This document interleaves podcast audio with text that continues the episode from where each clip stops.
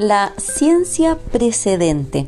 La ciencia precedente en la cual Edward Bach se forma es una ciencia en crisis. Yo te comentaba en el capítulo anterior que Edward Bach fue un hombre de dos épocas, quien desde el inicio mostró una actitud sumamente innovadora y un pensamiento completamente rupturista para su época.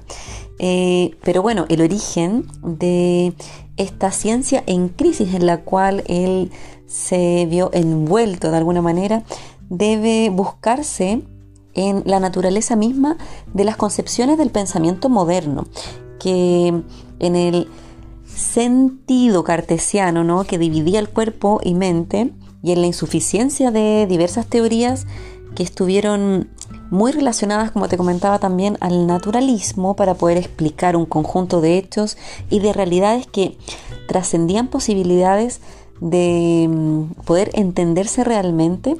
Esta ciencia naturalista en la cual se movió, ¿no? circuló el pensamiento de Edward Bach se basaba en una serie de principios, entre los cuales la fe positivista en la medición objetiva y matemática de las cosas y también el carácter mecánico del universo y todo lo que formaba parte de él no carecían de importancia significativa. Pero el hombre, en este sentido, fue concebido como un ser racional que ajustaba su desarrollo a un plan mecánico y aún así su cuerpo y su psiquismo eh, funcionaban según el modelo analógico de una máquina. O sea, siempre había esta idea de hacernos creer, hasta el día de hoy, ¿no?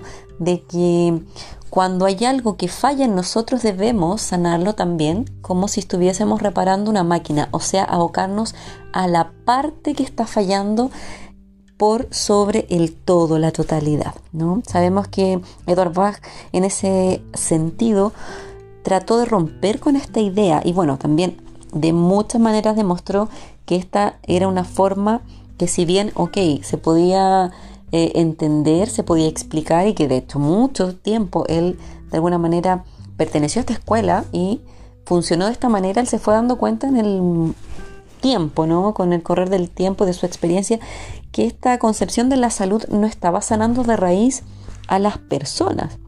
Así que bueno, por esa misma razón, las diferentes funciones que no eran materiales se trataban de ubicar en zonas físicas y así, por ejemplo, muchas veces se hablaba de que el pensar tenía su sede en el cerebro, ¿no? Y todavía muchas veces yo he escuchado que eso se entiende de esa manera y que hay algunas eh, ramas de la ciencia que están estudiando Em, algunas funciones de el ser humano que están conectadas a ciertas partes del cuerpo, pero que sabemos hoy en día que van un poco más allá. Las comparaciones mecánicas de estos siglos en los que Eduard Bach pudo sostener su teoría de alguna forma a través del tiempo hasta hoy eran infinitas. Por ejemplo, Harvey, al descubrir la circulación de la sangre, compara el corazón con una bomba aspirante, impelente, y los psicopatólogos de esa época tratan de encontrar las lesiones cerebrales causantes de las diferentes enfermedades mentales en la teoría de las localizaciones. Así se llamaba esta teoría que hablaba de que ciertas funciones estaban relacionadas a ciertos órganos o partes del cuerpo, ¿no? Y bueno, en este contexto la enfermedad aparece como una disfunción que indica el comillas mal andar de esta comillas máquina humana, ¿no? Y por eso también la locura, el mal mental es concebido, ¿no? Y es concebido este concepto finalmente de los trastornos mentales, por ejemplo, como una perturbación de la naturaleza, como una sin razón y un sin sentido, que muchas veces no se podía localizar, ya aunque siempre estaba relacionado, por supuesto, a enfermedades abocadas a la mente que estaban vinculadas en ese tiempo ¿no? al funcionamiento cerebral. Pero hoy día sabemos que va un poquito más allá. La variable más importante a rescatar de esta situación es el hecho de que la conducta enferma en este tiempo era considerada como un mal funcionamiento carente de significación simbólica. es así como se concebía antiguamente la medicina. Hoy día sabemos, sin embargo, que hay múltiples terapias e incluso también ramas de la psicología que tratan de romper con esta idea. Frente a, los síntomas que los observan, los describen y los califican, los relacionan, pero eh, y que muchas veces también estos síntomas son encapsulados en algunos diagnósticos, ¿no? Sabemos que es así. Hoy día yo, bueno, recuerdo en mi incursionamiento, ya cuando yo estuve estudiando un tiempo psicología, incursioné por esa rama, se hablaba del DSM4, que ahora sé que está el 5 y me imagino que muy pronto el 6, que era esta mm, idea de poner, ¿cierto? Este conjunto de signos y síntomas, ponerle un nombre que muchas veces las personas perciben como grandes condenas. Yo no estoy hablando en contra de esos diagnósticos, sin embargo siento que a veces son arma de doble filo, pero bueno, esa es una opinión personal y creo que hoy en día Edward Bach a lo mejor también se cuestionaría un poco esas eh, aseveraciones, esas clasificaciones ¿no? de signos y síntomas que a veces escapaban un poco del profundizar sobre las reales em, razones por las que una persona podía vivir un tipo de síntomas de síndrome de enfermedad, ¿no?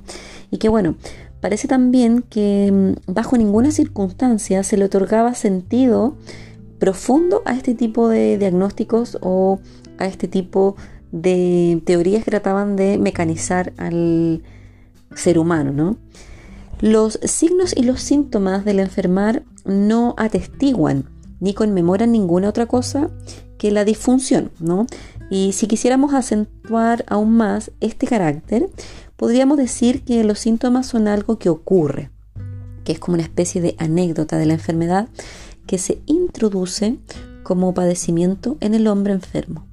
Un daño extraño a su naturaleza, una condición negativa que hay que erradicar, que no es necesario entender, que tiene un origen material y que puede ser explicada colocándola en una serie cronológica. Esto llamaba Edward Bach al proceso mórbido de la enfermedad.